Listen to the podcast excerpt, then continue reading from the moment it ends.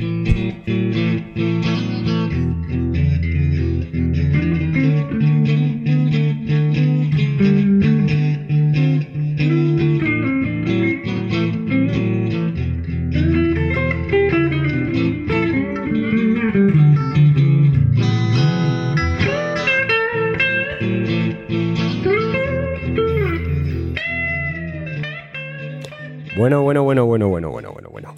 ¿Qué pasa, River? ¿Qué ¿Cuánta tal? energía traes hoy, eh? Hombre, inicio, inicio, arranque Vuelta de vacaciones. y segunda temporada de Todo para Compartir. Inicio de la segunda temporada. No sabremos si habrá tercera. No, no, y lo que no sabemos es si la vamos a terminar esto tampoco, pero... Pero de momento la hemos iniciado. Sí. Arranque de Primer capítulo. Aquí. No sabemos si habrá segundos, pero el primer capítulo. Sentados, estamos en un lugar que ahora diremos dónde estamos. Eh, un lugar en el que yo he estado mucho como consumidor. Sí, yo también. Y la verdad es que, pues encantados de estar hoy, hoy, hoy grabando, hoy grabando aquí. Antes de pasar al turrón, hay que hacer un repasito, ¿no? De... Había, había un verano de por medio, ¿no? ¿Y qué verano? Eh, es que hay un montón de temas muy fresquitos, ¿eh? Hay noticias, España. noticias importantes. España- Han pasado cosas. Jo, España estaba en, en convulsión total. Absoluta. Vamos, o sea, el verano lo han ocupado dos temas fundamentales. Sí, sí, ¿No? sí. Yo creo que han sido los dos temas. de- Un- Y, y además hemos ganado el Mundial de Fútbol Femenino. Pero claro, tú, tú hablas a la gente y dices, eh, oye, ¿qué dos temas son los que han triunfado este verano en España? Uno, Daniel Sancho, un descuartizador.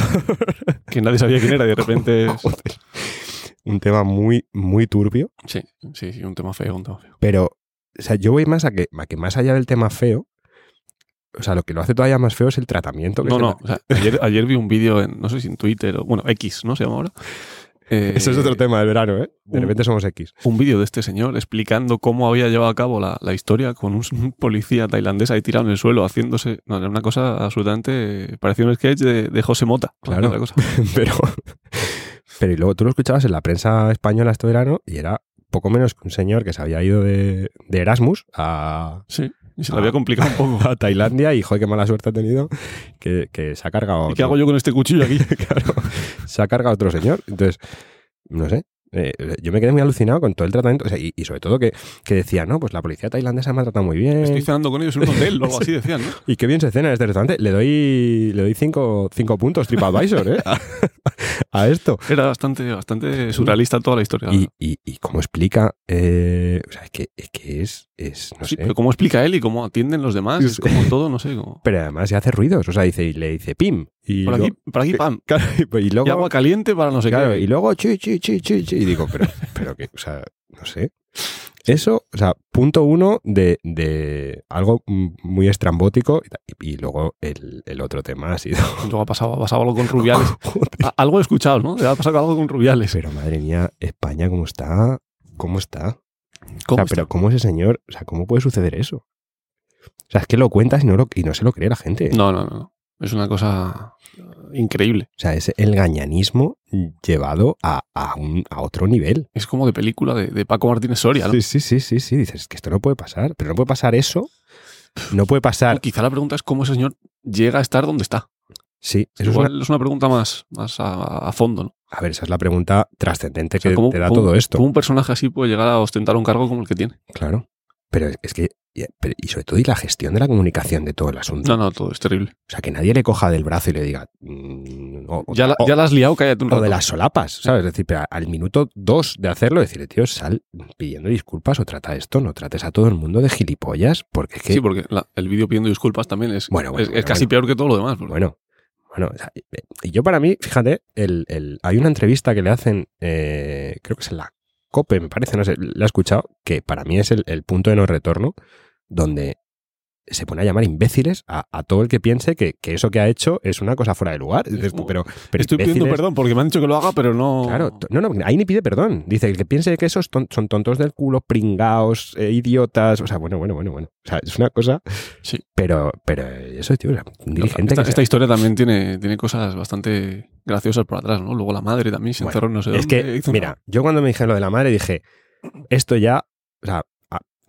es- es de las cosas que a mí me, me- me genera orgullo ser español. Es decir, pero esto es una, es decir, Es esto muy ya- nuestro. Esto es es una comedia ya a otro nivel. Sí, muy sea, una señora que se encierra ahí y tal. y- Hace huelga de hambre tres días. Claro. O sea, la rueda de prensa que se pega luego, que es- mete, mete en la rueda de, bueno, no, en, no en la rueda de prensa, sino en la asamblea, mete a sus hijas, a su padre. Renueva A toda la a Bilda, familia, Te la voy a pagar no sé cuánto. es, que, es que es tremendo. O sea, que Berlanga puro. O sea, Sí. es que dices, es que esto no me lo puedo creer. Y os voy a, a las niñas, os voy a enseñar yo lo que es el verdadero feminismo. y tal. O sea, es que es que esto, o sea, Ahora Bilda está buscando equipo. sí, sí. Pero es que si no fuera tan triste, es, es a nivel de comedia, es, No, no, es es- maravilloso. Y ya con lo de la madre, eso es. El tema es que es real. Sí, sí. Y los periodistas apostados en, en- en la, en, la iglesia allí de Motril, a ver si la señora salía, si no salía. Es que es, que es todo. Sí, luego el seleccionador aplaudo, pero no. Claro. Aplaudo, pero no sabía por qué. Es que no Claro. sabía qué hacía ahí. Nada, fue un shock emocional. Sí, pensaba que iba a dimitir y estaba aplaudiendo, pero luego. hostia, es como todo, no sé. Es maravilloso. O sea, eh, no sé. O sea, ya te digo que este verano ha sido. Y luego hay otra noticia triste para ti, ¿no? El ¿Qué señor? Usman Dembélé Oh, no, me, no me lo. ha cambiado de equipo. No me lo recuerdes. ¿En qué verano? Tú sigues teniendo el cuaderno, lo veo ahí, pero, Aquí está. pero Usman no. No, y va a estar toda la temporada. El cuaderno sí, pero Usman ya no está. Sí, sí, sí. Es probable que el cuaderno salga más veces que eh, Dembélé de titular también. ¿eh? Es verdad. Usman se ha, ido a engañar, se ha ido a engañar a París ahora.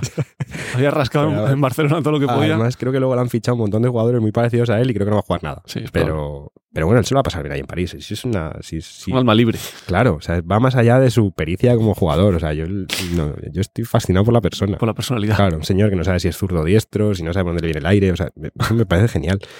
Que pueda ir, no sé, atracando casi en cada equipo que va, pero está muy bien.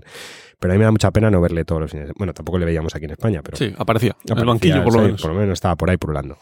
Pero, pero sí, sí, es un momento, es un momento triste. Yo, para no perder la costumbre, y, y aviso, eh, igual que pasó el año pasado, inicio la temporada medio acatarrado, Sí. Con una voz un poco... Tu salud sigue en estado precario. No, no. Yo estoy mejor, ¿eh? Yo empiezo la temporada 2 mucho mejor que empecé la temporada 1. Bueno, a ver, yo estoy bien, ¿eh?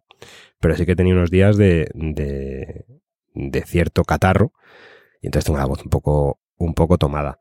Y bueno, ayer tuvimos un poquito de jaleo. Ayer fuiste a un concierto, ¿no? Sí, ayer fui a un conciertazo. Conciertazo. De los Cadillac. Fabulosos Cadillacs. ¿Y qué pasó? ¿Bien? Bien, todo muy bien. Bien. La verdad es que estuvo muy bien. Eh, soy firme defensor que, que Demasiada Presión, que se llama una, de las canciones que tiene Fabulosos Cadillacs, que se llama Demasiada Presión, es de las mejores cosas que se han escrito a nivel música en, en español directamente. Y la cantaron, la tocaron, así que muy bien. Hubo, hubo gente, hubo gente guapa en el, Sí, en el ¿no? concierto, gente maravillosa. Estabais Eh, bastantes celebrities ahí. Mm, Sí, sí, bueno, estaba. se- se- hubo varios que estuvieron. Sé que estaba el señor Rafa Corredera, amigo del programa, también Héctor de Miguel, ¿no? Estuvo por ahí también viéndonos y la verdad es que son unos tíos maravillosos. Llevan 40 años de carrera o 30 años de carrera, hablamos, bueno, sí, 40, casi 40 años de carrera. Y la verdad es que son unos, unos fenómenos. Yo tenía dudas de que cantaran aquí una canción que tienen acerca del quinto centenario. El quinto centenario que hablan de lo que fue, eh, pues eso, el descubrimiento de América y todo esto, y lo único que hacen es darle cera a los españoles, o sea, es decir, no hay, pues, de, hecho la canción es el quinto centenario, no hay nada que festejar, ¿sabes? Eh, Así, así es. Sí, hijos bastardos de colonias asesinas, 500 siglos no son para fiesta, o sea, Bien, la bien. canción, Políticamente la correcto. canción va así, entonces esa, todo, todos los 12 de octubre hay que escucharla aquí en España porque es interesante. Pero bueno. Oye, eh, venga, vamos a darle. sí, sí, sí, sí. Ya, ya lo hemos hecho un repasito, ¿no? Sí que sería bueno hablar un poquito de novedades en esta segunda temporada. Va a haber, mm, mm, va a haber novedades. Cuéntanos, cuéntanos. No, cuéntanos. cuéntanos. A ver, de momento la primera novedad que, que tenemos clara y que hayan podido, ver- han podido escuchar nuestros oyentes es la sintonía. Nueva sintonía, actualizado. nueva imagen, no, o sea, nueva imagen, bueno, sí, nueva sintonía y le hemos dado una pequeña vuelta a... Restyling, ¿no? Sí. hostia, hostia, Marcos, ¿eh? Eso- así soy. Joder, Se, cómo has se me escapa el inglés. Sí, sí. Entonces, eh, nueva sintonía. También obra del señor Carlos Maruán, guitarrista de, de cabecera de este espacio. Y esa nueva imagen también un poco hemos cambiado alguna cosita dentro de nuestro grafismo, imagen y demás. Yolanda nos ha hecho un- Sí, Yolanda. una actualización. Yolanda ídola. Nos Total. ha dado un cambio de look. Sí, sí, sí, sí. Qué maravilla. Qué talento tiene, ¿eh? de verdad. Es, es un Sí, placer siempre sí, trabajar fácil con el ella. trato con ella y todo. Siempre le decimos lo que nos apetece, eh, nos, nos mira, nos dice... A pesar de sus mudanzas. sus- nos mira, nos dice, muy bien, esto es lo que queréis. eh, Yo os lo voy a dar. yo os lo voy a dar y voy a... Pero espera que abra estas cajas que tengo por aquí. No, y sobre todo y voy a, voy a desestimar todas las ideas que me habéis dado entre medias. No O tenéis sea, ni todo idea. lo que me habéis dado es, es el- todo el camino tenéis claro dónde queréis llegar, pero todo el camino que me proponéis en medio no, Está vale- mal. no vale para nada porque no tenéis ni idea. Y, y oye, razón tiene. Aquí, aquí tenéis lo que queríais. claro, entonces, bueno. Eh, muchas gracias otra vez. Pues vamos, a- vamos al lío. ¿qué? Vamos al lío. ¿Con quién estamos? ¿Dónde estamos? Marcos. Estamos en uno de nuestros restaurantes favoritos, ¿no? De Seguro. los mejores de Madrid. Y estamos con su propietario, con su jefe de cocina, no sé. Con César Martín. ¿Qué tal, César? ¿Cómo estás? Hola, muy buenas, ¿qué tal? ¿Qué tal? Bueno, estamos, hay que decirlo para que lo que no conozcan, estamos en la casa. Eso es. Todo junto y con K. Exactamente. Y, y la verdad es que, como ya hemos comentado, es un sitio al que hemos venido mucho, mucho, por, por diversos motivos, porque nos gusta mucho. Y, y, joder, la verdad es que es un placer para nosotros y un, vamos, un orgullo poder estar aquí eh, a- hablando con... Es probable que no seamos objetivos hoy. ¿no? Bueno, últimamente la verdad es que... Nunca lo somos. La objetividad tampoco es una cosa... No es una de nuestras virtudes tampoco. Apartado el tema de que nuestro criterio no es especialmente trascendental eh, o trascendente, eh, es donde estamos. César, buenos días.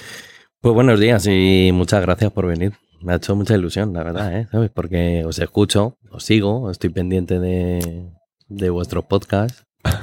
Y, y bueno, pues cuando contactasteis me hizo, me hizo mucha ilusión. y aquí estamos, en la casa. Yo partiría de una pregunta eh, fundamental y clásica, ¿vale? Que es que, que- ¿qué es la casa? Cuéntanos qué es la casa. Mm, Bueno, pues la casa es un restaurante que eh, abrimos mi mujer y yo hace casi 12 años ya. Eh, bueno, Marina y yo trabajamos juntos antes y, aunque yo ya había tenido otro restaurante y otras cosas anteriormente, la batería de la villa hace años y tal, pues de repente estar con ella, ver un poco cómo funcionábamos juntos y te dijimos, pues nos dio otra vez por, por lanzarnos de nuevo. Y hace más o menos 12 años que empezamos con el proyecto y, ¿sabes? parece que ha pasado un siglo, pero 12 años que pa- para unas cosas es como muchísimo y para otras es muy poco también, ¿no? Y luego lo rápido que ha pasado todo. ¿no? También ha sido, está siendo muy intenso, ¿sabes? entre unas cosas y otras intenso. Y bien, muy contentos porque mm, a pesar de la intensidad, de lo duro que puede ser esto a veces, de, y luego compartiendo con tu pareja también, ¿sabes? Que llevamos 12 años de restaurante, de 13 de pareja No, y no nos hemos separado ni un minuto. no, debe ser fácil. ¿eh? No, no lo es, no. No, no lo es. Eso tiene cierto mérito, ¿eh? Eh, sí, bueno, a ver, te, te acostumbras, ¿no? Y aprendes a... Diferenciar un poco, ¿no? Difer- es que, ¿sabes? Lo que pasa, nunca lo diferenciamos, porque esto es nuestra vida y nuestra vida es esto, ¿sabes? Entonces, tampoco lo queremos diferenciar. Ah, Lo que pasa es que eso provoca a veces que, puf, ¿sabes? Se convierte en un poco... un poco intenso, Claro, sobre sí, todo. Sí, esa falta un poco de espacios Sí. eh, independientes, ¿no? De cada uno. Sí, pero lo hemos construido así, ¿sabes? Y, Sí, y- y no, o sea, no nos parece mal, simplemente que hay momentos concretos en los que a lo mejor, yo qué sé, pues pasan cosas aquí en el restaurante que tenemos que comentar fuera, que es todo, y- o pasan cosas fuera que se te mezclan el día, que en el restaurante también, yo qué sé, hostia, es un poco a veces es heavy. Sobre todo teniendo hijos también, ¿sabes? Que ya entonces lo convierte todo en una bola que te pasa por encima todo el rato. Pero, pero bueno, muy bonito también, ¿sabes? Eh, joder, tenemos clientes de hace muchos años. Incluso yo tengo clientes de hace muchísimos de mi primer restaurante y tal, 25, 26 años, ¿sabes? No sé, es una pasada. El trato con la gente, la cordialidad, yo qué sé, el que te acompañe tanto, el... No sé, es una pasada. Entonces estamos muy felices y, y ahí estamos. Oye, eh, yo creo que un poco para explicar también qué es la casa y quién es César Martín y, y tal, pues yo creo que, o sea, creo que es muy importante tu, tu trayectoria, Eh, o sea, tu trayectoria profesional. Claro. O sea, ese, porque iniciaste, bueno, entiendo que iniciaste tus primeras experiencias, una de Ujú. tus primeras experiencias fue en Arce, ¿no? Sí, yo siempre digo que es la base de todo mi camino, que es mi guía, que es el foco donde siempre pongo todo. Y es el filtro también, es decir, eh, cada paso que hemos hecho durante todo este tiempo siempre lo filtraba por ahí de qué hubiéramos hecho aquí, ¿no? Y, y es verdad que aunque ha pasado muchos años y luego tienes que acoplarlo a la vida actual y eso, pero, pero sí que nos ha valido de mucho, o a mí me ha valido de mucho personalmente, esa etapa, que no fue larguísima, pero fue muy intensa también, donde aprendí todo y sobre todo, fíjate, ya no era solo aprender un producto, un, un plato, una receta, la caza, toda esa historia, que por supuesto también, sino más bien empaparte de qué va esta profesión, ¿sabes? Eso es la base de todo. O sea, ¿de qué va esto? ¿Qué es esto? ¿Qué, qué es lo que hay que hacer cuando tú perteneces a este mundo, no? Y a mí me ha gustado mucho siempre esa forma de entender la profesión que había allí, ¿no? Entonces, como te digo, pasado por el filtro de tu propia forma de ver las cosas y del tiempo, pero siempre lo he utilizado como, como faro, como foco para, para ver qué había que, por dónde había que tirar.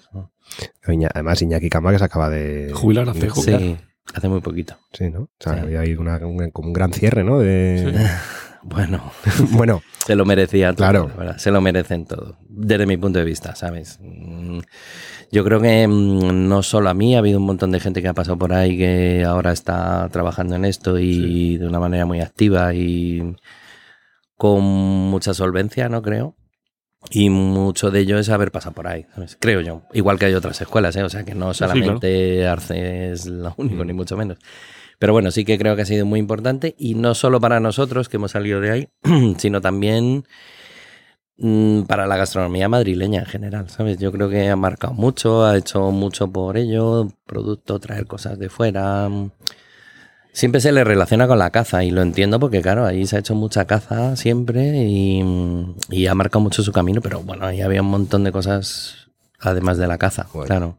Entonces yo creo que ha marcado una forma de tomar la comanda, una forma de entender al cliente, de respetarle, aunque mucha gente critica a Iñaki porque puede ser a lo mejor invasivo, no sé qué, no sé cuántos. Iñaki lo único que ha hecho siempre, o lo que ha intentado hacer, es atender las necesidades de ese cliente para intentar ofrecerle lo mejor de él. Así de claro, ¿sabes? A veces encajaba, a veces no, como nos pasa a todos, pero...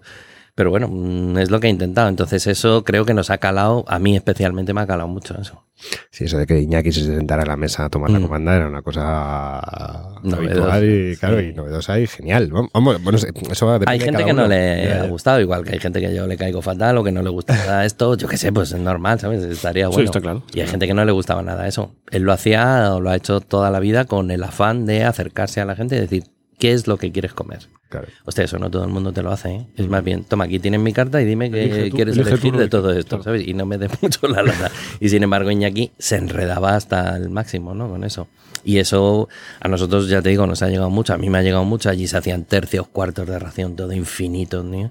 Y nosotros no hemos llegado a los tercios y cuartos porque no somos tan heavy, pero sí que la media ración luego sí lo compartimos. Sí, sí, sí. Sí, sí. O sea, Que es algo que, Oficialmente. que a mí me encanta. a mí es algo que aquí me encanta, por ejemplo. Al final casi te puedes hacer tu menú con Es lo que hacemos. Sí, es que yo creo que lo más importante de la casa, aparte de los 11 años de continuar, de producto, ta, ta, ta, todo lo que tú quieras, es mm, la adaptación a... Flexibilidad, ¿no? Esa, sí, yo creo que sí. Pero siempre lo intentamos, o, o como te digo, lo intentamos em, para dar las mayores opciones posibles, ¿no? Pero también necesitamos un poco de sintonía, ¿sabes? O sea, yo necesito saber qué es lo que quieres para intentar adaptarme a ti, ¿no? Y ofrecerte el- todo lo que yo pueda para que estés bien. Que a veces es necesito un plato de verdinas con tal y se acabó, Sí, que me parece muy bien. Un primero, un Y segundo. otras veces es que cada mesa es un mundo, ¿sabes? No, está claro. Eso es. sí, sí. Es que eso es lo difícil, ¿no? Darle a cada uno. Cliente clásico que quiere su primero, su segundo. Sí. Yo que quiero probar seis platos distintos. Claro, pero eso también es una de las claves del éxito. O sea, yo cuando vengo a, a- a comer, a comer o a cenar aquí, sé que da igual con quién venga o cómo venga o que el número que seamos, sea, que, que todo va a poder ser adaptable, Sí. entre comillas, o sea, Sí, sí, sí, sí. adaptables, pero que todo va a poder ser adaptable a, a- a- los gustos de cada uno y que A su, no, a su forma de entender no comida. Exactamente, que no hay nada, no hay nada preconcebido. Entonces eso es, es muy agradable y eso hace que, que- que te Mm. apetezca volver, porque sabes que te vas a sentir como en, como en casa. La ca- mira, En casa con K. En casa K.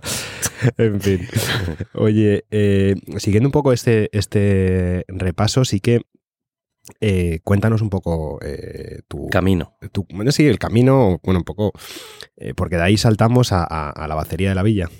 Sí, eso es. De Ese ya es ahí- proyecto tuyo. Sí, entonces em, fue pronto en su momento porque era, yo tenía 26 años y 26 años me parece un poco pronto para hacer eso ahora. En el momento surgió la oportunidad muy clara y dije, pues sí. entonces lo hablé con Miguel Llanos, que era el metre de Arce precisamente, y le dije, oye Miguel, ayúdame a encontrar a alguien para sala porque voy a hacer esto y tal. Y Miguel me dijo, pues yo. Y fue una sorpresa para mí, la verdad, porque no me lo esperaba. No me digo, hostia, este tío. Y, y no, muy bien, hablamos con Iñaki y, y- y muy bien, y estuvimos, si no me equivoco, 8 o 9 años. Esto estamos hablando del 96, 96. que hace un borrón ya. Entonces, bueno, pues, o sea, no te voy a contar todo porque si no, no hablamos de otra cosa. no. Pero bueno, en resumen, eh, eh, los pilares fundamentales, Arce, seguro, y la batería de la villa. ¿Por qué? Porque aunque hubo mil errores, lógicamente con 26 años la estás cagando cada cinco minutos, pero también hubo muchos aciertos. Y como os decía antes, conservo muchos clientes de esa, de esa época. Y seguramente si hubiera sido más atrevido, menos vergonzoso, menos tímido, yo qué sé, tendría más, porque yo que no salía a la sala, me costaba muchísimo, no quería saber nada. Bueno, me ha costado mucho durante muchos años, no solo eso, ¿no? Y, pero ya cuando al final Miguel me obligó, ah, tío, vete a ver a estos que son muy majos, no sé qué". ahí va, ahí, venga, vale. Y luego decía, hostia, pues sí que eran majos. sí, no pasaba nada. Y entonces de ahí conservo mucha gente que viene ahora aquí, es que es muy flipante. ¿sabes? Sí, sí, me, me consta. ¿Qué pasa, ¿Qué pasa con.? Me han dicho que te pregunte por un risotto. De ahí de la batería de la villa. Bueno, pues. Estu no, bueno. Hay, hay varios de esos, pero bueno, hay uno que fue muy llamativo porque mm, nos fuimos yo a cocinar a Japón hace un porrón de años, creo que fue, si no me equivoco, fue en el 2001, me parece. Y mm, entonces estuvimos cocinando en un hotel, un buffet, no sé qué, bueno, y luego tuvimos tiempo de pasear por ahí. Y paseando por ahí, pues íbamos a comprar de todo, sobre todo cuchillos, que nos tenían que sacar la policía de la tienda de cuchillos porque era un flipe. Y entonces, pues, íbamos comprando cosas. Y, y vimos el caso Busi, que en su momento, ahora pues, está por todos los lados, pero en su momento no, pues yo qué sé, pues no era tan habitual, que era mm, el bonito seco, ahumado y, y cortó muy fino, como un papel, así más fino. Entonces, bueno, pues volvimos y se me ocurrió hacer un arroz con, con atún o con bonito y dándole un poco de sabor con esto. Pues se lo puse, lo hice y tal. Y al final, cuando lo emplaté, dije, voy a poner un poquito encima así de decoración. Hostia, y se empezó a mover, ¿sabes? Claro, lógicamente, porque eso ya lo sabemos ahora qué pasa, pero, hostia, hace 20 años, pues, claro. Y, hostia, lo saqué a la mesa, fue un shock ahí para la gente que estaba ahí. Entonces fue muy llamativo durante mucho tiempo eso. Luego ya apestaba un poco el tema, pero, pero en su momento llamó la atención. Bueno, qué bien. Que, que ya te digo, es que uno de esos clientes que arrastras desde la bacería Sí. son el que me ha ido chivando a, a alguna de estas cosas. Qué fuerte. O sea que, que, que muy bien. Oye, eh, y luego lo digo porque es, es interesante este viaje para saber un poco, eh, para entender qué es la casa, ¿no? Porque Claro. la casa es un, eh, a mi- en mi opinión, es un producto, ya hemos dicho que muy flexible, pero muy pulido. Sí, Sí. Y, y muy, muy trabajado y Mm. poco. O sea, es decir, hay, hay poco que esté fuera de control de lo que estáis haciendo. Y eso está. Bueno, a ver, primero porque ahora, a día de hoy, ya llevamos muchos años con la casa y ya llevamos, bueno, mucho camino recorrido, ¿no? Pero cuando abrimos, sí que es verdad que venía de toda esa trayectoria, lógicamente, ¿no? Em, hay, una- hay otra etapa también, la de Balzac, por ejemplo, cuando s- sustituí a Andrés Madrigal en Balzac, ¿no? Eso fue en el 2006 o por ahí. Entonces él se va y yo le sustituyo y, mm, y ¿sabes? De alguna manera fue como llegar a un sitio un poco más imponente de lo que había tenido y, y ahí me dio por... Yo ya había hecho caza, lógicamente, porque la caza me ha perseguido también desde, desde aquel momento. Y, y ahí fue donde dije, hostia, aquí sí que puedo hacer un montón de platos de caza porque el sitio era muy adecuado para eso, ¿no? Entonces igual en la carta tenía 12, 13 platos de caza a la vez en temporada. Era una pasada, era una pasada. Pero era un sitio, como te digo, creo muy apropiado para hacer eso porque el cliente de allí lo demandaba, le gustaba y tal. Y eso pues, todavía se recuerda un poco. Entonces ese camino de la caza que yo empecé fuera de Arce ya, en la bacería de la villa y que ya también ahí se conoce, porque en la bacería tenía unos recursos más limitados, era un restaurante que había, montábamos ahí dos colegas con cuatro, ¿sabes? Y entonces no, no era igual, ¿no? Y en, y en Balzac yo creo que eso explotó un poco, ¿no? Y, y llamó la atención. Y luego otra, bueno, de, de ahí salí porque me fui con Andrea Tumbarello, Esa- hicimos una cosa juntos ahí, es, sí. Lo que montasteis en, en Juan Bravo estaba, ¿verdad? Eh, sí, eso es, sí. Bueno, en principio era mm, como una mezcla de, de cocinas, ¿no? Eso nos unió ahí una persona que queríamos mucho, que ya se fue hace muchos años, que era Gaspar Rey. Y era amigo de los dos y era un tío cojonudo, la verdad. Él se dedicaba mm, también a escribir sobre gastronomía y era muy reconocido en la revista Cocina Futuro. Y luego era un tío de puta madre, la verdad. Y le gustaba muchísimo comer, la- relacionarse, hablar con la gente y tal. Le queríamos mucho. Y, mm, y él fue el que me dijo un día, oye, está hablando con Andrea, joder, tu tipo de cocina suyo, yo qué sé, ahí hay cosas que el tío es interesante. Y estuvimos hablando Andrea y yo, y claro, Andrea no le puede decir que no, no sé si le conocéis, pero es imposible decirle que no. es imposible. Entonces, bueno, pues sí, iniciamos ese camino y, y sí, fue en Juan Bravo, en el local de Juan Bravo. Em, a ver, el tipo de cocina que yo quería hacer con él ahí era adaptar parte de la cocina que, que tenía él o de la cocina italiana que manejaba él al tipo de cocina que me gustaba a mí. ¿no? ¿Cómo, se llamaba el, el local? La trattoria DG, que era Don Giovanni en su momento, DG, con César Martín, ¿no? Y, y era esa mezcla que queríamos hacer de cocina italiana y española, básicamente era eso, ¿no? Pero era algo más que eso, porque era su perfil de cocina con mi perfil de cocina, ¿no? Y, e hicimos cosas muy interesantes, pero tengo la sensación, años después montamos Focaccia, Marina y yo, ¿no? Que te estoy pasando así de repente sí, a no, un sí, montón de... sí. Pero tiene mucha relación con eso. Sí, Es un tema que quiero tratarlo de focaccia. Claro. Ahora, Bueno, pues- ahora entenderás por qué. Mm, Vale, pues simplemente te lo paso por encima No, no, rápido porque entonces Focaccia- Puede haber peleado por ese tema. Ah, vale, vale. Entonces Focaccia fue un poco la continuación de lo que quise hacer en su momento y no, y no se pudo hacer, ¿no? Y, y tengo la sensación de que quizá no se pudo hacer ni antes ni ahora porque es que no hay que hacerlo, ¿sabes? No lo sé, o porque hay que hacerlo de otra manera o lo que sea. La cuestión es que ni en su momento se pudo rematar aquello, aunque estuvo un tiempo también, ni cuando se ha ido Focaccia tampoco, pero creo que ahí hay un camino y yo no sé la vida por dónde irá, pero bueno. Entonces, yo, de alguna manera esos son los pilares así más mm, llamativos, ¿no? Aunque hay mil cosas más, pero más llamativos y de todo eso se hace un resumen para abrir la casa en su momento. De hecho, fíjate, cuando abrimos la casa en Raimundo Fernández Villaverde, Ujú. que eso fue en 2012, teníamos pizzas en la, en la carta. Ya. No muchas, pero había algunas. Algunas que luego hemos tenido en Focaccia y hay alguna que sigue todavía en, en Mola Pizza, como la pizza Arce, por ejemplo. Esa la hacíamos ya, ya allí. Pues, a ver, vamos a llegar a Mola Pizza antes de, de centrarnos en, Sí. en- en la casa y en, y en el producto, pero eh, focaccia. Ajá. La idea la has explicado perfectamente. Vale. Eh, llega una pandemia. Lo, Sí. lo abrís, ¿no? Y justo en... Bueno, es que empezamos la obra, jiji jaja, y en mitad de la obra tuvimos que dejar cerrar y, y irnos a casa. Entonces la mitad, más de la mitad de la obra de Focaccia se hizo durante el confinamiento. Yo venía por las mañanas todos los días, hostia, llegaba a casa, mi mujer, ya sabéis, todos los rollos, mi mujer me, me desinfectaba de arriba abajo porque claro, en ese momento era, era increíble. Un lo que pasaba. crítico. ¿eh? Sí, Sí, sí, era muy heavy, era muy heavy, la verdad. Entonces, todo lo que era un proyecto chulo, porque lo era, y era un- una cosa a futuro, porque tenía, creo, futuro, pues yo creo que se vino un poco abajo por eso. Tampoco quiero echarle la culpa a la pandemia, ni al mundo que no me entendió, ni nada de eso, pero, pero eso no ayudó. Eso no ayudó porque abrimos en agosto del 20. O sea, Sí, momento, Ya, ya, momento más claro, difícil. O sea, nacimos muertos, creo. Yo solo, solo fui una vez, una vez más que River, de hecho, y la verdad que me pareció maravilloso. El, el concepto, el restaurante, la comida, eh, el- los vinos, me pareció un, un sitio espectacular, la verdad. Era muy complejo, ¿sabes? A mí me gustaba muchísimo. Ahora un montón de gente que viene aquí a la casa me dice, joder, qué pena.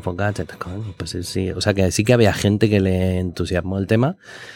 Creo que, mm, como todo, mm, estuvo bien, pero podía haber sido mucho mejor con tiempo, ¿sabes? Y con un- otros medios, seguramente, y con otra. mm, Sí, otras circunstancias. Sí, otras circunstancias, sobre todo. Y, y, y creo que tenía un buen futuro, pero claro, las cosas son como son, ¿no? Y- Y esto luego lo giras a un claro, es decir, a una pizzería. Ah, Sí, teníamos un local muy chulo porque, a ver, Focaccia fue un poco capricho, ¿eh? es decir, un horno de leña. ¿Cuál es el mejor? ¿Sabes? Como, este, pues este. La Berkel.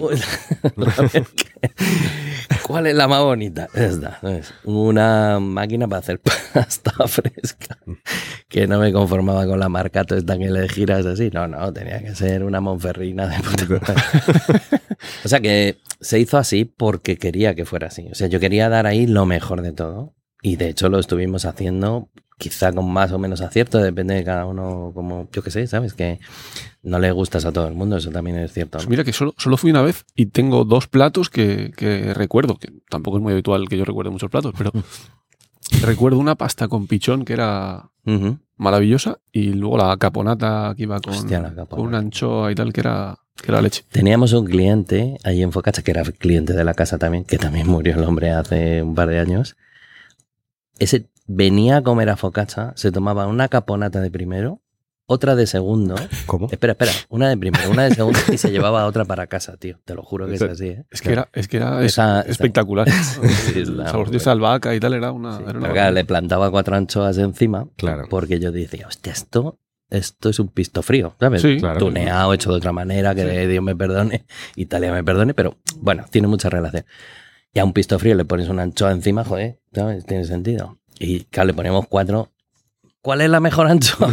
Era- Esta, claro, maravillosas. Costaba tres veces más la anchoa que la caponata. Pero es que estaba cojonudo. Sí. eso. Entonces yo, todos los platos eran así. pla- y la panacota con el balsámico este y tal. Claro, claro, pero igual, ¿eh? La nata, ¿cuál es la nata abajo? La fontona de Asturias, que traíamos esa, pues tiene un 50% de materia grasa, con lo cual le da No, mucho más sabor, textura mucho y tal. Vinagre de que eso está más trillado, pues Módena. ¿Cuál es el productor? ¿Cuántos años? Leonardi, un tío tenía 100 años 100 la años, sí, botella. sí, me acuerdo, me acuerdo. Mira, ahora ya lo puedo contar. ¿Sabes cuánto costaba la botellita de vinagre de Módena que traíamos? Que Era, era, pequeña, además. Bueno, era como un tapón, un tapón de la Thermomix, para que te hagas una idea. Más o menos. Nos costaba 400 euros la botellita esa. O sea, cada, got- Claro, cada gota que iba en la panacota era. 20 euros. Madre. Claro, pero. Joder. No, pero, joder, si vas a poner eso, si le vas a echar cuatro gotas, joder, ¿sabes? Es decir, te entra. Aunque sea caro, pero Ojo, te ojo el precio de la gota, ¿eh? No, Pero de esta manera, si yo te digo que es un vinagre de Módena, lo es. Y si no, no pongo vinagre de Módena, me da igual, si hay 80 cosas que ponerle encima. Pues esa panacota era. Estaba muy buena. Yo esos tres platos los recuerdo y Sí. ya digo, solo fui una vez, pero se me quedaron. Yo no, yo no sé cómo estaba porque acordamos en su momento y, Sí, fue feo. y- y- pido, pido perdón, pido perdón. ir los dos a Focaccia. Dije, oye, avísame, vamos a Focaccia y tal. Y, Y como una rata de, de cloaca y de fui sin ti. repente Es verdad. un, un Pero- día, un día me encuentro una foto de ma- en, mi, en mi- pero en mi teléfono además, o sea, no te creas que se escondió ni nada de eso, o sea, fue, fue directamente recochineo. y me encuentro una foto de la carta de Focaccia y este poniéndose como, Es verdad, es como, como el tenazas aquí. Pido y, perdón. y digo, ¿qué haces ahí? Dice, no, que me he venido. Digo, pues sí, habíamos quedado que me ibas a avisar. Y. No, ah, Se me había no, olvidado, había ah, eh, ya sabes. Bueno, Me la lié. vida, la vida. La noche sí. me confundió. Sí que he podido ir a, a Mola Pizza ahora Ujú. y. eh, Las pizzas son este, muy buenas. A ver, cuando Focaccia ya no pudo ser, porque joder, estaba costando demasiado. Mm. Entonces no pudo ser. Teníamos un local ah, bonito, bien montado, ¿no? y un horno de leña de puta madre. Entonces dijimos, joder, ¿qué vamos a hacer aquí? Entonces mucha gente decía, ¿y por qué no transformas el local en una especie de taberna de la casa donde tienes cosas de... Bueno, podía haber sido una buena idea, quizá mejor, no lo sé, ¿sabes? Es posible. Pero ¿y qué hago con ese trasto que está ahí puesto, que es una pasada y que cocina muy bien? Entonces dije, bueno, pues ya que las pizzas salen bien aquí, vamos a continuar con esto y hacemos una pizzería más sencilla, más fácil. O sea, aquí ya no hay que explicar por qué a la carbonara le pongo cordero en lugar de guanciale. nada. Aquí es una pizzería, joder, y no hay nada que explicar, es muy sencillo, ¿no? Y con el delivery también, pues era más fácil que entre las dos cosas funcionaran. Claro. De hecho, funciona bastante mejor que, que aquello. Todavía no está ya al 100%, pero bueno, ¿sabes? Está, está bastante mejor. Entonces sí, lo que sí queríamos era, joder, no podemos ir a una pizzería. ¿sabes? Me decían, es que es un pelín ca-". Bueno, tío, ya está. Es decir, lo que no voy a hacer es una pizza guarrindonga para ahorrar costes y ganar mucho. Paso. Porque si no, lo cierro y ya está, ¿sabes? Es decir, yo no quiero hacer eso. Y es lo que, hemos, lo que intentamos hacer ahí, una pizza un poco mejor, la masa currada, harina de no sé qué, yo qué sé, ¿sabes? No tanto como en su momento Focaccia, que la pizza era una pasada, porque traíamos la mozzarella de Italia, de búfala, no sé qué. Bueno, no podemos llegar ahí porque las pizzas costaban 25 euros, pero, pero bueno, en el siguiente escalón sí que... Pero bueno, estás ahora- estáis ahora con las pizzas a 18, entre 18 y 21, ¿no? Algo así, no, no, no, 20. no tanto, ¿eh? ¿Sí? Menos, sí, sí, sí, sí. Yo creo que la media debe andar en 14 euros. ¿Ah, la sí? media de todas. Sí, sí, bueno. Sí, por ahí andará. Sí. Ah, mira, tenía yo otra, otra sensación. Están, están buenísimos. Y hay una, pana, y una panacota que no sé si es como la de focaccia, pero está muy, muy buena. No es como la de Foca, pero está, pero muy, está buena. muy buena. Y estáis, y, y yo creo que vais a meter alguna pasta también. estáis Vamos a meter pasta, ¿ves? Sí. De hecho, empieza mañana. Ah, Sí, sí, sí. Primicia. ¿eh? Sí. Primicia. Primero en todo para compartir. Pero ¿sabes por qué? Porque hay mucha gente de la casa que va allí. Y Claro. hay muchos clientes de la casa que mm, pues la pizza le gusta o no le gusta. ¿sabes? Algunos no. Y dije, joder, es que no tienes pastas y tal. Y dije, no, es pizzería. Ya sabes cómo nos ponemos cuando somos así. y tal. Y luego dije, espera un momento, que igual vamos a hacer alguna pasta. Y sí, yo creo que también porque no, no lo piden y es normal, ¿eh? ¿sabes? Yo creo que tiene sentido. Yo voy mucho allí porque a mis hijos les gusta mucho, lógicamente, y ta, ta, ta. Y, y sí que a veces, joder, yo no quiero comer pizza todas las veces, tío. ¿Sabes? Que a mí me gusta, pero no me apetece siempre. Entonces, va, también es un poco por, por tener un poquito más de variedad dentro de lo que es. De momento hay tres solo, ¿eh? ya iremos ampliando o no, dependiendo de cómo vaya. Bueno, nosotros, yo, yo recomiendo, bueno, yo recomiendo venir a la casa en cuanto pues, se pueda, En cuanto todo el mundo. Pero eh, si alguien no conoce tu cocina o no te tiene ubicado, o si realmente no, eh, ir a algo así es muy. O sea, ir a Mola Pizza, bueno, entiendo que a Focaccia en su momento, no lo sé, Marcos, ya nos dirás. Muy bien. focaccia. qué, pena, qué pena que no fueses. Pero sí que es muy, sí que es muy significativo, o sea, y sí que eh, te define bastante a ti como, como cocinero Sí. y como gestor de Sí, sí. restaurantes y demás, porque es un lugar donde se coge unos productos, se trata de una manera con mucho cariño, se trata de dar siempre un producto super premium con tu visión, que eso ya la, comp- Sí, la sí. gente la compartirá o no, Claro. pero es esa intención de hacer algo Bien. bien, o sea, Mm. bien y diferente en ese sentido de muy cuidado y muy bueno, que el resultado es, en mi opinión, esto es opinión, muy bueno. Para mí también. O sea, de las mejores pizzas de Madrid, por supuesto. Bueno, tampoco nuestra intención es estar en ningún ranking. No. no hay, man- no hay manera de, de evitarlo, ¿sabes? Pero no, no lo quiero. Simplemente quiero, pues que si yo voy a comer con mi familia ahí, que diga, joder, que Como bueno. bien, he Sí, comido muy eso bien. es, eso es, ¿sabes? O, que alguien me diga, oye, pues está muy bueno. Pues ya está, ¿sabes? Con eso, con eso y, está bien. ¿Y funciona el, el delivery entonces? Sí, O sea, es una parte importante. es una parte muy importante. Muy importante, sí, sí, sí. Más de lo que yo esperaba, ¿eh? la Te- verdad. ¿Te puedo preguntar porcentajes? Eh, más o menos. En torno a un 30%, ¿eh? Hostia, ¿eh? Es mucho, ¿eh? Es sí, sí, mucho. sí. Es mucho, sí, sí, sí. Hay días concretos que es muy heavy, ¿eh? O sea, el, bueno, el fin de semana en general. El domingo noche, a partir de las 8. Hostia, tío, es, es heavy, ¿eh? Sí, sí. Y mm, mm, lo hemos frenado creo que dos o tres veces solo. Es decir, hostia, tío, no podemos. Porque no tenemos un local aparte para suministrar delivery, sino que lo hacemos desde el propio local. Con lo cual nuestra prioridad siempre es el que está sentado comiendo ahí Claro. antes que fuera. Y a veces hemos tenido que cortar y decir, hostia, cuidado porque que no llegue el punto en el que por sacar delivery mm, perdemos la atención al que está sentado aquí, que al final ha venido hasta aquí, ¿sabes? Y Claro. entonces, bueno, pues...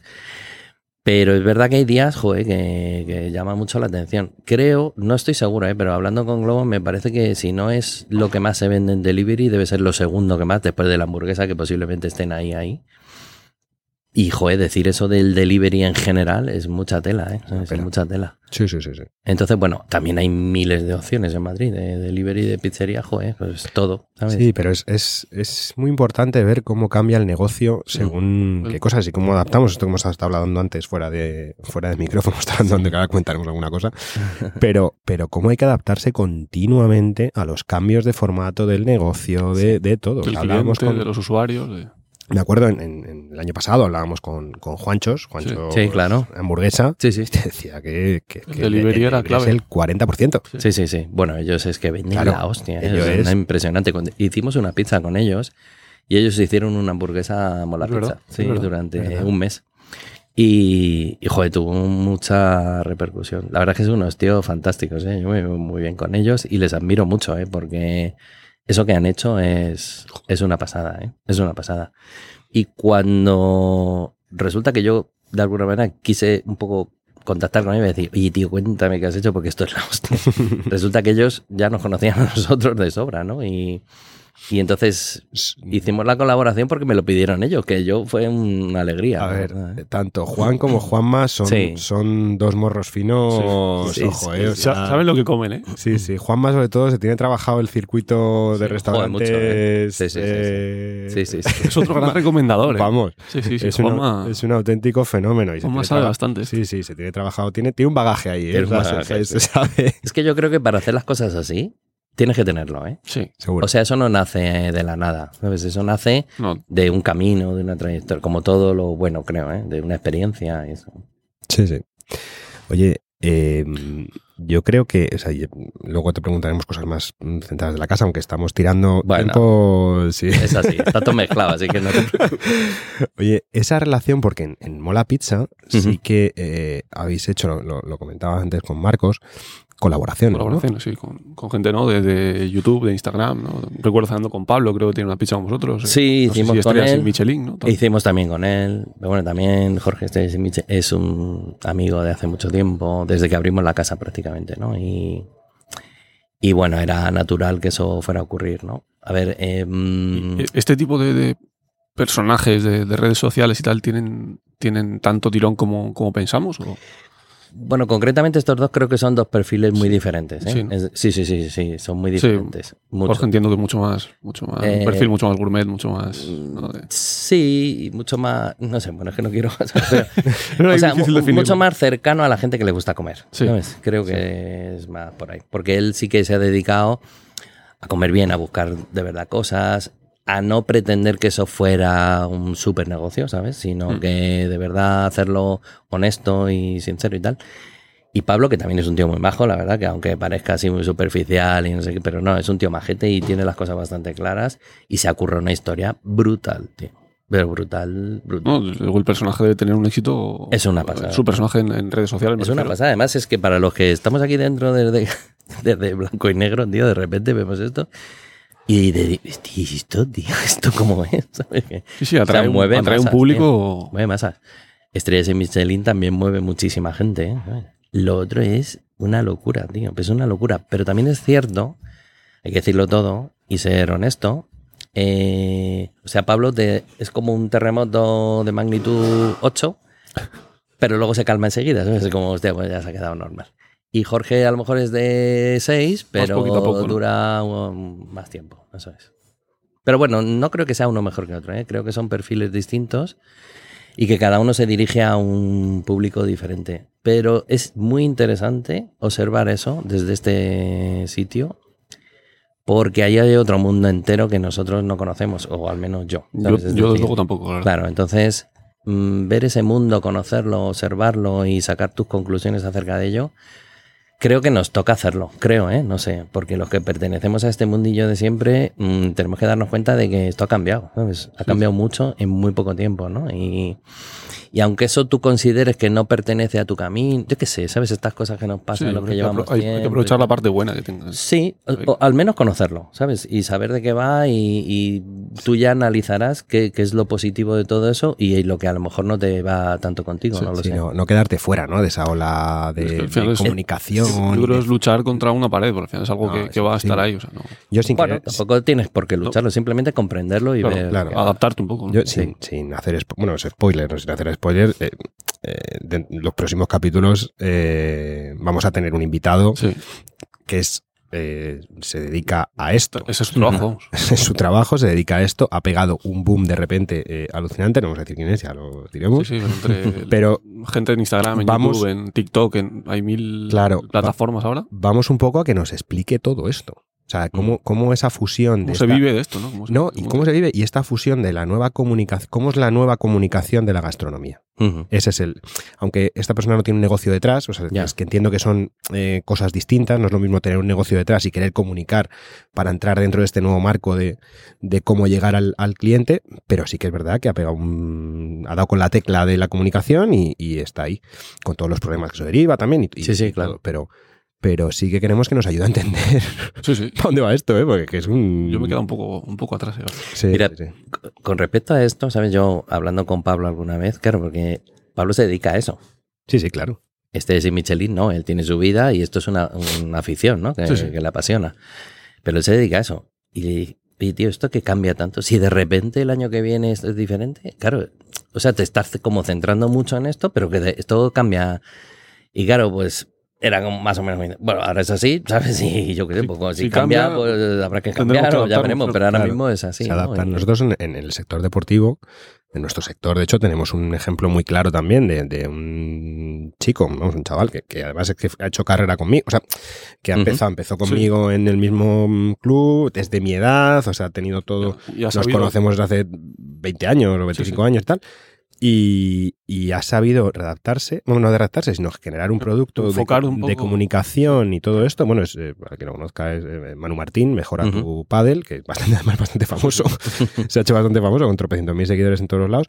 Y, y la verdad es que se ha ido eh, generando ese perfil de, de enseñar y demás. Y, ha- y ha empezado, bueno, de, de hecho, ha dejado todos sus trabajos fijos. No, sí, sí, o sea, todo el trabajo fijo que tenía asociado a un club deportivo, todo eso eh, lo ha dejado y se dedica únicamente a este formato de comunicación porque le Y además lo hace muy bien, pero Sí, sí. la que lo- los vídeos están muy bien. Sí, sí. Y, y es algo, pero claro, esto visto hace 10 años es, es tirarte eh, a la piscina sin ninguna red. O sea, pff, es que, eh, Sí, está claro, hace 10 años y hace 5 y hace 4. hace 5, o sea, yo, yo todavía pienso cómo se monetizan estas cosas. O sea, o sea, es decir, sí, vale, tienes 700.000 seguidores, ¿cómo lo monetizas? O es a base de patrocinios, patrocinios así, de promoción, pero claro, Hay plataformas que sí que pagan, ¿no? YouTube, por ejemplo, por visualización sí que, Sí, que pagan. No sé, si- no sé bueno, cuánto, pero... Quizá no para vivir. Eso es. Bueno, depende del perfil. Bueno, ¿eh? es que, Depende del perfil. Es que no sé, Pablo, modos, yo creo que eso llega, ¿sabes? Es decir, tú estás ahí y eso te va a estar lloviendo todo el rato. Claro. claro, pero y luego tú ya sabrás qué hacer con eso. Pero también hay una cosa con esos perfiles que es decir,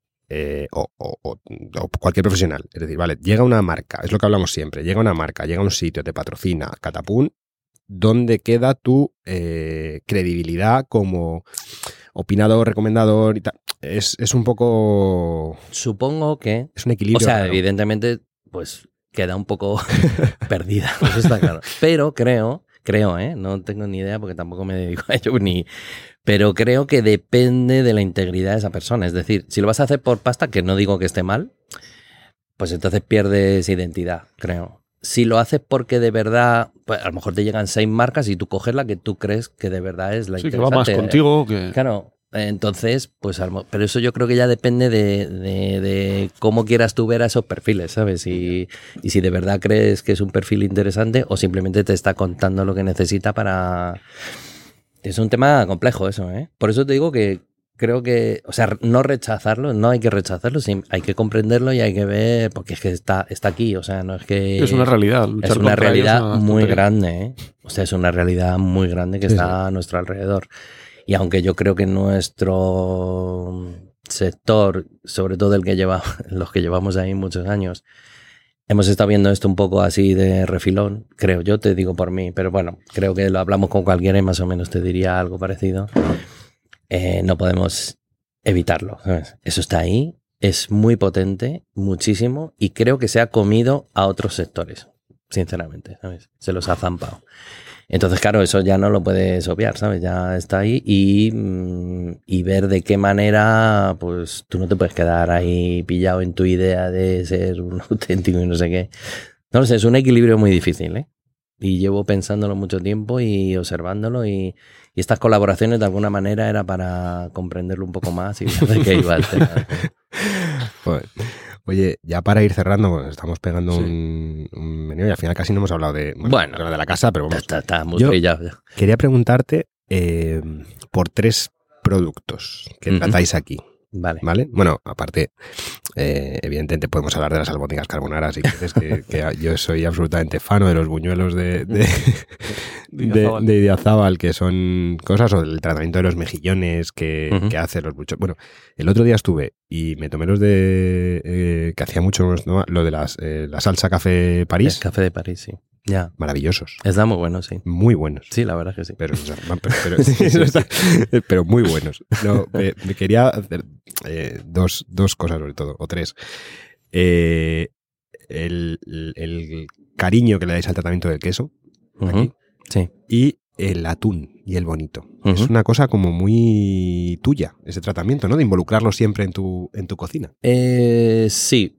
A ver, el queso tiene una historia, ¿no? Marina, mi mujer, francesa, bretona, se come medio kilo de mantequilla a la semana. está muy relacionado con el queso, está muy relacionado con todo eso, ¿no? Entonces, nosotros hemos viajado mucho a Francia, lógicamente. Bretaña lo tenemos muy trillado, pero luego hemos intentado ir a ver más cosas, ¿no? Eh, uno de los viajes, hace ya muchos años, creo que nueve años o por ahí, Estábamos en Alsacia visitando bodegas. Claro, no teníamos hijos, imagínate, viva España, qué alegría y tal. Bodegas, de todo. Y un amiguete que me dijo, oye, tienes que conocer a, a la familia Antoni, que son afinadores de queso, que están allí, en Bieferret. Llamamos, ellos hacen una especie de cena de quesos, entonces llamamos, conseguimos un huequito ahí, porque son 12 o 14 personas, y fuimos allí a, a cenar, una cena de queso, un plato de queso detrás de otro. Y él te cuenta la peli de cada queso, de, productor, de ta, ta, nos salimos flipados allí y digo, hostia, esto es una pasada. Aparte de la carta de vino que tiene que te vuelve loco también. Entonces hablamos con él y, oye, ¿nos llevas el queso a? Y dije, estos tíos están flipados. y, y bueno, en un principio no podía, va, en rollo. Y ta, pues volvimos a Marina, pero nada, Marina, que es bretona, como te digo, y los bretones son... Cabeza dura, ¿no? Sí, sí, sí. Ta, ta, ta, ta, Antoni, Antoni, Jean-François. ta, ta. Y al final lo conseguimos y desde hace, creo que son nueve años más o menos, tenemos una tabla de quesos que afina Jean-François Antoni. Que bueno, somos el único sitio de España que ha querido servir, porque le han ofrecido muchas veces traer a algún sitio más o han querido trabajar con él y lo primero que hace es llamarnos. Oye, me llama a este sitio, ¿qué hago? Y nosotros, pues vale, ¿sabes? Eh, ¿Por qué no? No, da, al final no. y, y creo que solamente le llevó a Echevarri, si no me equivoco, que sí quiso trabajar con él, porque yo también le insistí, tío, hostia, te llama Echevarri, no me jodas, tienes que llevar el queso. Ya, pero no sé. Que sí, joder, que sí, que sí, Echevarri, sí, tío, llévaselo. Y entonces estuvo un tiempo, creo, trabajando con ellos, pero luego lo dejó también, no sé. Entonces, ¿por qué? Pues porque a nosotros nos gusta mucho, porque a la gente le encanta el queso. Hay gente que lo odia, pero a la mayoría le gusta mucho. Y entonces era como algo muy diferencial traer un queso afinado que la gente no tiene ni idea. Ahora sí, pero en su momento, pf, afinado, me han dicho cada cosa que alucina, ¿sabes? Porque hay gente que me decía que es un queso que cuando está madurando le ponen música. sí, sí, sí, yo he escuchado de todo, tío. Pero es normal, si tú no sabes lo que es, pues afinado te suena a otras cosas, ¿no? Entonces, bueno, En clave de sol. claro. Entonces, bueno, pues ese tratamiento nos ha gustado mucho y, y hemos sacado y sacamos muchísimo queso. Y luego hacemos la ceremonia del queso con él cada tres años, más o menos. Entonces él viene, dirige aquí la cena de quesos y, bueno, la última la hicimos hace muy poco. Y, y bueno, pues yo qué sé, nos gusta mucho el queso y le tenemos cariño. Con respecto al atún y al bonito, eh, a mí el bonito me gusta un poco más que el atún, particularmente me parece mejor pescado, la verdad. Aunque el atún es muy espectacular y llama mucho la atención y en la carta es muy comercial también, no lo vamos a negar. Pero a mí el bonito me parece una pasada, elegante, fino, cremoso, con sabor intenso. No sé, me gusta mucho. Entonces siempre lo hemos tenido, igual que otra cosa. Pero mm, intentamos no sobreexplotarlo mucho, ¿sabes? Sino temporada, un ratito, tap, y fuera, y otra cosa. Pues muy bien. Y el. Ya. mm, El vino. Entiendo, entiendo que es territorio de Marina. El vino es territorio de lo... A ver, el vino es que tiene una historia en la casa muy larga, ¿no? Entonces, el vino nos, nos gusta muchísimo. Mucho, nos gusta mucho. Más cuando no teníamos hijos. Bueno, ahora nos sigue gustando, pero bebemos menos que antes. Y nos ha gustado mucho. Y nos ha gustado mucho conocer, buscar, eh, intentar salirnos de lo de siempre y tal. Por eso, pues, desde hace 10 años no tenemos por Copa ni Rioja, ni Ribera, ni Verdejo, ni tal. ¿Por qué? Porque, fíjate, no es ir en contra de nada. Es que la gente te pide un Rioja y es que le da igual el vino que sea. Eso a mí me deja alucinado, ¿sabes? O sea, Riojas, tío, hay 80.000, ¿sabes? Bueno, hay buenos, malos y de todo. Claro, una copa de Rioja, pero y ni me preguntas qué vino es. A mí eso me deja. Entonces, ante eso dices, pues lo quito. Entonces ya te obligo, te esfuerzo a pensar un poco más lo que estás pidiendo, joder, ¿sabes? Si, si ya es un otro tipo de vino, pues coño, piénsalo por lo menos, ¿no? Pero eso pasa muchísimo, ¿eh? sigue pasando, ¿eh? sigue pasando, es flipante, pero, pero bueno, entonces intentábamos siempre salirnos de ahí, ¿no? Y Marina y yo empezamos a hacer una carta los dos solos durante muchos años, a nuestro gusto seguramente, ¿no? Intentando, joder, pues buscar esas cosas y la gente se fiaba mucho de nosotros y tal. Bueno, después de muchos años, claro, cada vez hay más trabajo, ya cambiamos de local, vinimos aquí, 30 personas trabajando, hostia, tío, ya llegó un momento que dijimos, hostia, esto del vino tenemos que soltarlo porque es que no da nuestra vida para tanto, ya con hijos y tal, ¿sabes? La vida se complica. Entonces empezamos a traer sumilleres y bueno, pues ya es diferente. Actualmente tenéis uno, dos. Tenemos uno, Borja, que es un tío cojonudo, la verdad. Aparte de ser sumiller, es muy buen tío, es muy trabajador y, mm, y ha sido capaz de, de, adaptarse al gusto de la casa y bueno, ir poco a poco comprendiendo eso y, ganándose al público de la casa. Que el público de la casa, bueno, pues estaba acostumbrado a lo mejor a nuestro gusto, estaba acostumbrado a que hemos ido cambiando de sumilleres demasiado y y bueno, pues de repente apareció Borja que como buen tío que es y trabajador se está ganando un puesto muy chulo, la verdad. Es muy cercano, muy buena gente, no se las da de nada. Y lo siento mucho, en este mundillo, en ese mundillo, cada vez es más difícil encontrar eso. Porque te encuentras todo lo contrario. Con perdón, ¿eh? no quiero malmeter, pero es una experiencia personal. Sí, no, no. y no eres el único que la tiene. ¿eh? Sí. Vale. O sea, es decir, no estás, no estás solo en esto porque es algo que, que Bueno, está de- últimamente muy... De hecho, yo creo que en el mundo de los sumilleres, incluso en el mundo de los cocineros, se agradece un perfil como, como César, ¿no? Que Sí. Tú ves, no sé, Instagram y todo el mundo comparte pues sus platos son maravillosos, sus restaurantes son todos la leche, su vida toda es maravillosa y tal. Coño, que llega un cocinero que lleva toda la vida trabajando y te diga, mira, he montado este negocio, no me ha salido bien por esto, por esto y por esto, joder, pues también se agradece, ¿no? Sí, sí, sí. No sé si a toro pasado eso estuvo bien, ¿eh? pero creo, mira, ¿sabes? Yo como usuario de, de redes sociales o- y de restaurantes y tal, a mí personalmente me, me agrada ver que no todo es Disney en, en- Es que no lo es. O sea, hay cada vez es peor eso. ¿eh? Es decir, las redes sociales están fenomenal, na, na, na, ni, ni, ni. Pero, tío, yo veo cada vez ahí más mentira, sinceramente. Es Entonces, eso, ¿no? Todo- todos los restaurantes llenan, todos los platos son todos la leche, todos los ingredientes son la leche, todo el mundo tiene el mejor productor de no sé qué, el mejor proveedor de no sé cuál. Joder, pues también se agradece un poco de, de realidad a veces, ¿no? Como hemos venido en el inicio de esta segunda temporada, ¿eh? O sea, aquí quitando caretas desde el primer capítulo, ¿eh? A tomar por culo. Así somos, así somos. He tenido mucho tiempo para hay, que, reflexionar este hay que verano. empezar arriba. Hay que tío, empezar es a que si no, claro, claro, esto no puede ir creciendo, tiene que ir a tope todo O sea, marcamos el listón de dar Ahí lo he hostias dejado. desde el y, dejado. y, para adelante. De ahí, pa- y de ahí ya. No, escucha, estoy contigo en esto, ¿eh? O sea, es decir, nos Por, fin me puedes, ¿no? no, no. He tenido que venir yo para que ocurriera esto. Menos mal. O sea, que este tío se haga la víctima en ningún aspecto. Siempre estoy solo. Oye, Yo quería preguntar a, a César, que además de la flexibilidad que hemos dicho que tiene con el, con el cliente, tanto en lo que decíamos de, de adaptarse en las comandas o en las, o en las peticiones de los clientes, eh, también tienen un horario de cocina ahora ininterrumpido, ¿no? Desde la hora de la comida hasta la cena. Pero también entiendo que es bastante sensible con, con, su, con su equipo, con su personal, eh, porque si no me equivoco ahora cerráis los, los fines de semana, que entiendo un poco para, para que la vida personal del equipo sea más, más sencilla. Eh, sí, hay varios motivos, pero, pero bueno, sí, ese es uno muy importante. Eso empezamos a hacerlo antes de la pandemia, en 2018, si no me equivoco, estuvimos un año y pico, bueno, hasta que llegó la pandemia, ¿no? Y cuando volvimos del confinamiento y tal, claro, ahí los horarios eran pues a lo que cada semana tocaba. Entonces ahí ni lo valoro ni lo cuento, ¿no? Y luego volvimos a la normalidad más o menos y, y al poco tiempo volvimos a cerrar otra vez los fines de semana. Eh, pues tío, yo me he currado toda mi vida, todo, ¿sabes? O sea, de alguna manera decía, joder, si lo puedo hacer, ya me lo he ganado, ¿qué quieres que te diga, sabes? Igual mañana tengo que volver a abrir los sábados, los domingos por la noche y los festivos y todo, y de madrugada, lo que haga falta. A día de hoy, eh, ¿lo podemos seguir manteniendo eso? Pues yo lo voy a intentar mantener todo lo que pueda, la verdad. Porque el equipo se lo merece, lleva mucho tiempo con nosotros, nosotros también, sinceramente te lo digo, ¿sabes? Porque Tío, porque ¿qué quieres que te diga? Cuando tienes hijos, tu vida es distinta. Y no quiere decir por eso que tu único objetivo en la vida ahora sea conciliar. No es eso, ¿eh? Porque también tenemos nuestra propia vida todavía, ¿sabes? Y, Pero yo creo que ese momento de, de poder estar con ellos, compartir con ellos, verlos crecer, ver...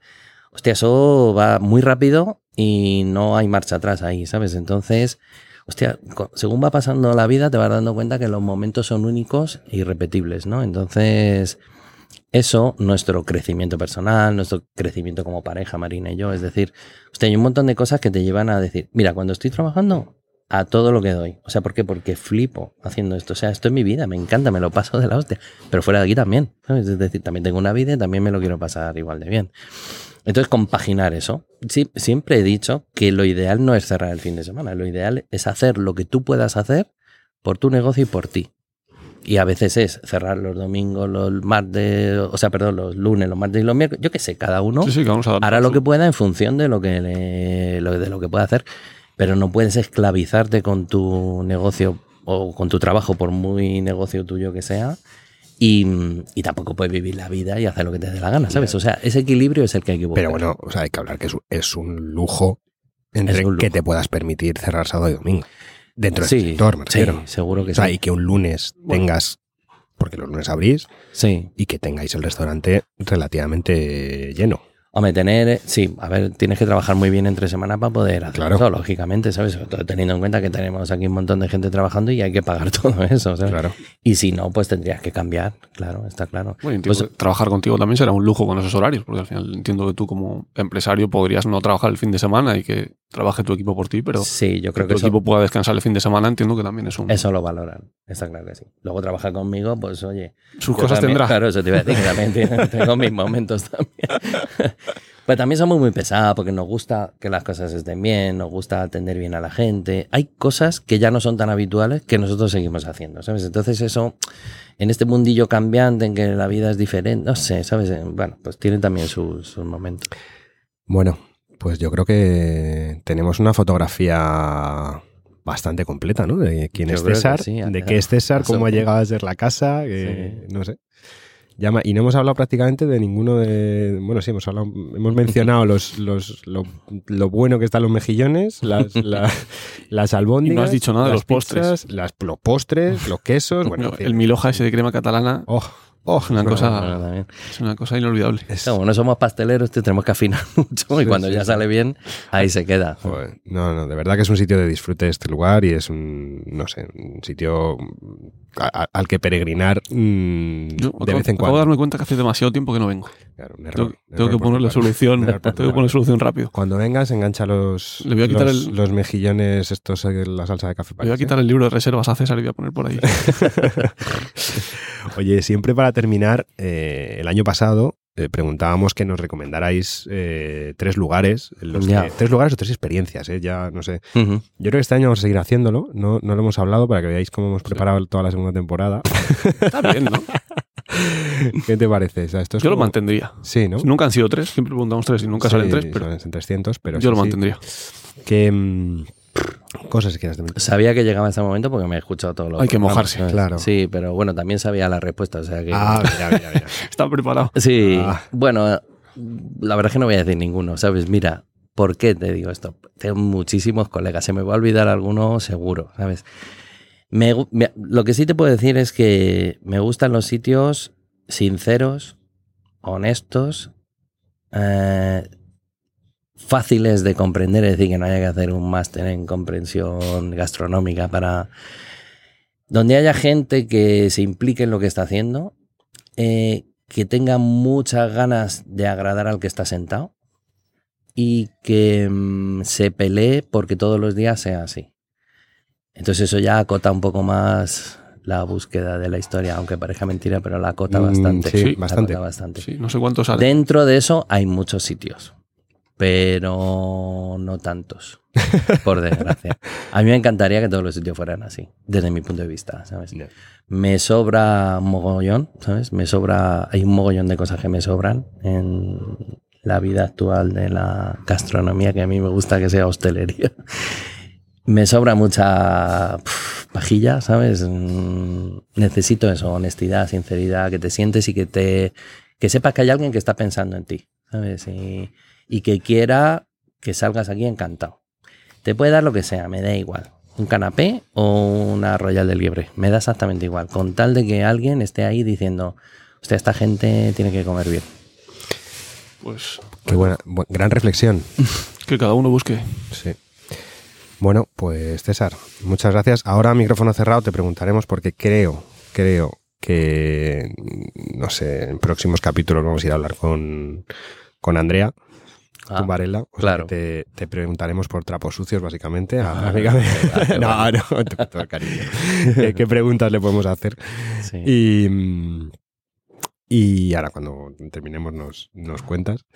Y, y nada, agradecerte este ratito. Que la verdad es que nos ponemos aquí a hablar y llevamos aquí un... Dos horas. Sí, sí, un Hostia. rato, ¿eh?